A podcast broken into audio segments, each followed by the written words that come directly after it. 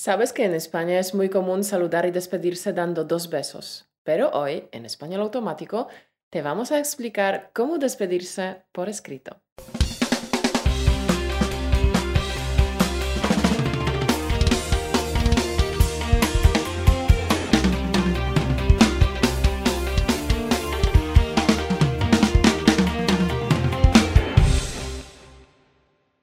Hola figura, en el podcast 150 estuvimos hablando de distintas maneras de despedirse en persona y Rick, uno de nuestros Patreons, nos propuso un tema para un podcast.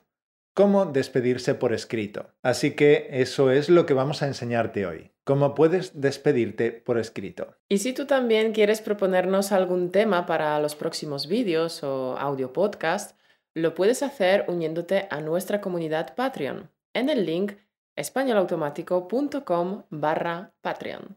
Antes de meternos de lleno en el tema de las despedidas por escrito, queremos aclarar algo sobre los dos besos. Mira, tú sabes que la comunicación no es fácil, ni siquiera en nuestro propio idioma.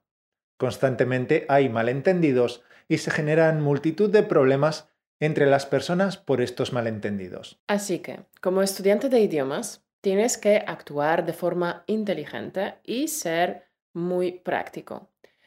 Saber muchas palabras y muchas frases está muy bien, pero la comunicación es mucho más. Es un lenguaje corporal, una actitud y un tono de la voz. Hay que estar muy atento y aprender a calibrar las situaciones. No es nada fácil. Y está claro que el momento de los dos besos para saludarse es una situación especial. En España hay un dicho que dice, valga la redundancia, allá donde fueres, haz lo que vieres. Y antes de que entres en shock por este uso del futuro de subjuntivo, te vamos a dar uno de los consejos más valiosos que pueden marcar tu éxito en el aprendizaje de español o de cualquier otro idioma. Muy atento. Si ante este refrán ¿Has escuchado una voz en tu interior que decía algo como ¿Por qué se usa esta forma verbal en esta frase? Si una especie de conciencia perfeccionista gramatical te asalta con la pregunta ¿por qué? Ignórala. Ignora esa voz. Para aprender idiomas tienes que ser práctico e inteligente. Tienes que ser más listo que el hambre. Y si te preguntas ¿Por qué esto se dice así? ¿Por qué aquí se usa el subjuntivo y no el indicativo? O preguntas parecidas, pues no estás actuando de forma inteligente. No, porque vas a gastar mucho tiempo para responder y comprender esas preguntas. Y vas a tardar años en aprender un idioma si es que lo consigues.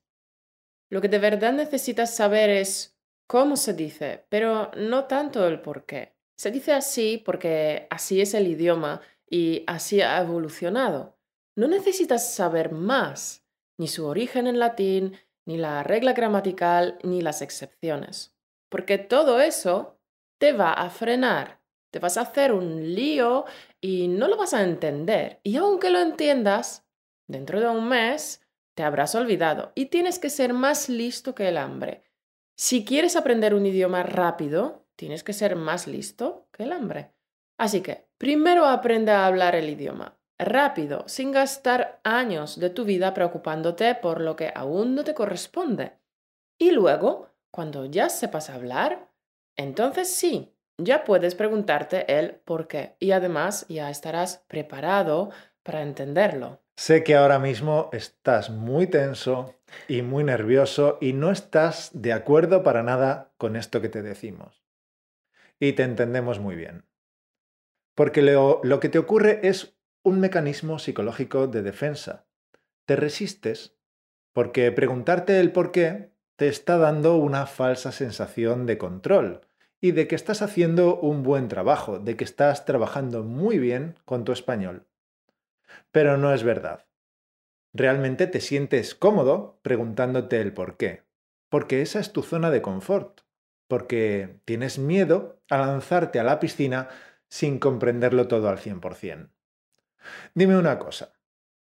¿Acaso en tu lengua materna sabes los porqués de todas las fórmulas lingüísticas que usas a diario?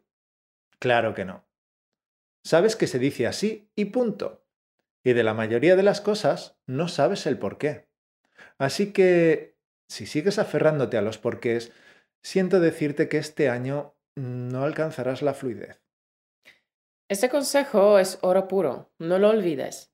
Tienes que ser más listo que el hambre, que no te importen los porqués. Mm, no los busques en Internet, no se los preguntes a, a tu profesor y tampoco nos escribas para preguntarnos a nosotros. Sabemos que puedes usar tu tiempo mucho mejor. Bueno, pues después de este inciso, volvamos al tema de hoy. Allá donde fueres, haz lo que vieres. Este refrán significa que cuando vas a otro lugar, por ejemplo, cuando viajas a otro país o cuando visitas la casa de otras personas, es bastante conveniente que te comportes igual que hacen ellos, que te fijes en lo que hacen y tú hagas lo mismo. Es una, manera de ser cordial, respetuoso y evitar malentendidos y conflictos. Y estamos seguros de que no te estamos desvelando nada, que tú esto ya lo sabes. Y entonces vienes a España y quieres dar dos besos porque es lo que se hace en España, ¿verdad? Pues bueno, como hemos dicho, la comunicación es difícil y los dos besos son delicados. Así que, en este caso, nuestro consejo es que no des dos besos. Efectivamente. Hay que ser listo, hay que ser práctico. Y si no das los dos besos, te evitarás problemas. El apretón de manos es suficientemente cortés y nadie se va a extrañar. Pero los dos besos, si no es lo habitual en tu país, será extraño, será raro, forzado. La primera impresión es muy importante y se puede echar a perder esta oportunidad rápidamente. Bueno, creo que se entiende la idea, así que ahora vamos a pasar a hablar de las despedidas por escrito. Y empezamos por algunas despedidas formales. Estas son dos fórmulas muy empleadas sin otro particular y firma. O atentamente y firma. Bueno, esto suena raro, ¿verdad? Bien, en español muchas veces se, se omiten palabras, se dan por sobreentendidas. Y aquí una despedida completa sonaría parecido a esto. Sin otro particular, se despide atentamente Mauro Martínez. Hay que tener en cuenta que la palabra particular en este caso significa el punto o materia que se está tratando. Entonces, la frase sin otro particular significa sin tener que tratar de ningún otro asunto. Y otro detalle que te puede resultar curioso es que el que firma se refiere a sí mismo en tercera persona. Se despide Caro Martínez.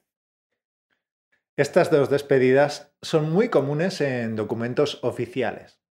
Si tienes que escribir una solicitud a un organismo, a alguna institución, las despedidas sin otro particular o atentamente son perfectamente aceptables. Veamos ahora otro caso. A veces escribes y esperas que la otra persona te dé una respuesta, tal vez porque necesitas que te mm, envíen algún documento o te den cierta información. Entonces puedes emplear la fórmula quedo a la espera de su respuesta o alguna similar. Y si eres tú quien envía información, por ejemplo, eh, en un email, y quieres hacer saber a la otra persona tu disposición a colaborar, a enviar más información, puedes usar la fórmula quedo a su disposición. De esta manera le haces saber que si necesita más documentos escaneados, datos o lo que sea, Solo tiene que pedirlo. Tal vez escribes a alguien que no es una persona cercana, alguien con quien tienes que ser formal y educado, pero no se trata de ninguna institución ni de ninguna correspondencia oficial. Entonces, las despedidas habituales son saludos cordiales, cordialmente, un cordial saludo y afectuosamente. Son fórmulas muy estandarizadas, así que son bastante frías. Por tanto, cuando no quieres resultar tan frío, pero tampoco puedes tomarte demasiadas confianzas, lo más normal es despedirse escribiendo saludos o un saludo.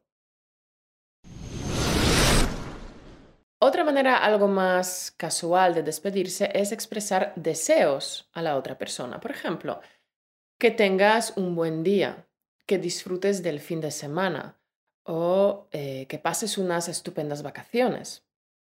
Por cierto, te aconsejo que aproveches para revisar el podcast 119 sobre cómo expresar deseos en español y lo encontrarás en españolautomático.com barra podcast barra 119. También los deseos os pueden incluir a ambos. Por ejemplo, espero que nos veamos pronto. O también puedes expresar tu felicidad por tener contacto con esa persona, escribiendo un placer saber de ti o contento de saludarte. Y para las cartas más amistosas, prácticamente puedes usar cualquier despedida que usarías en persona, como nos vemos o hasta pronto. También puedes echarle un ojo al podcast 150 Despídete como un nativo y lo encontrarás en españolautomático.com barra podcast barra 150. Bien, hoy en día ya casi no se escriben cartas. Mm. Normalmente se escriben emails, pero las despedidas por email son las mismas. Lo único que cambia es el formato, que en vez de ser papel es una pantalla. Bueno, pues solo nos queda hablar de la puntuación. Después de la despedida, ¿se pone coma? ¿Se pone punto? ¿No se pone nada? bueno, lo normal, lo más normal es que se ponga coma y debajo la firma.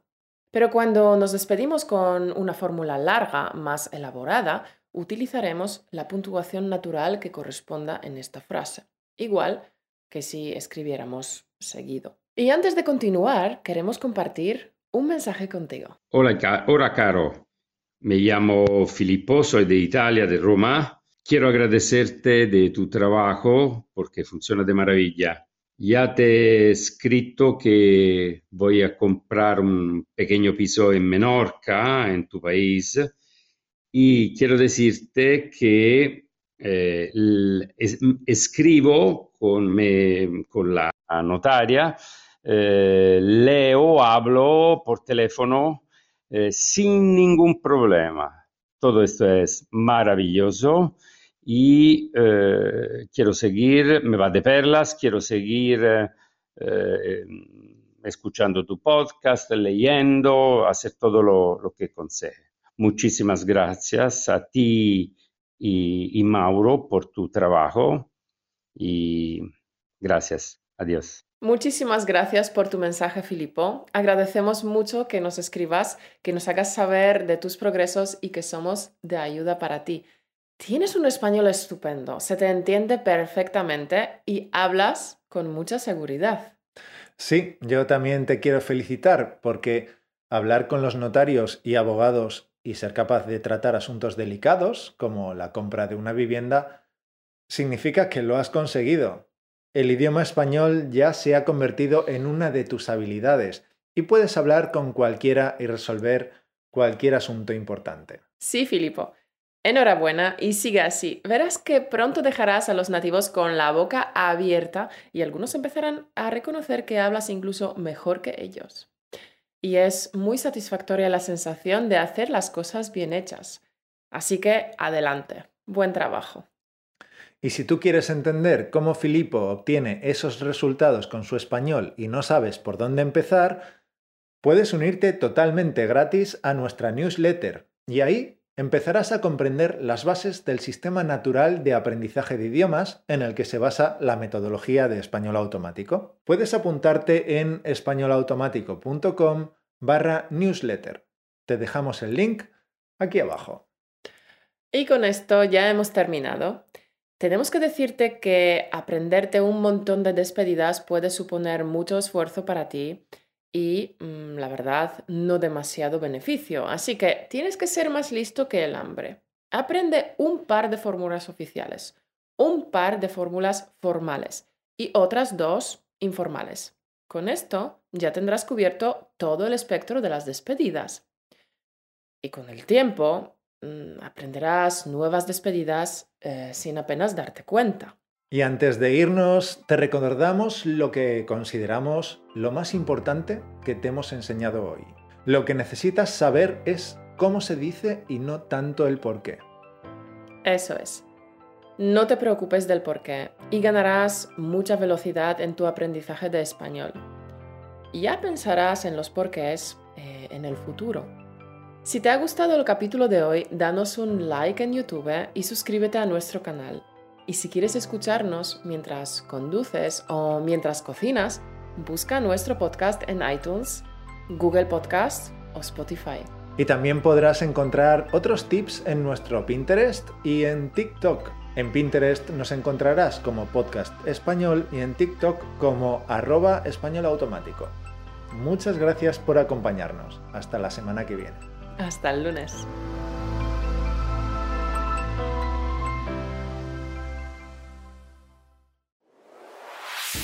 Gracias por escucharnos. Únete a la conversación en españolautomático.com o busca español automático en iTunes.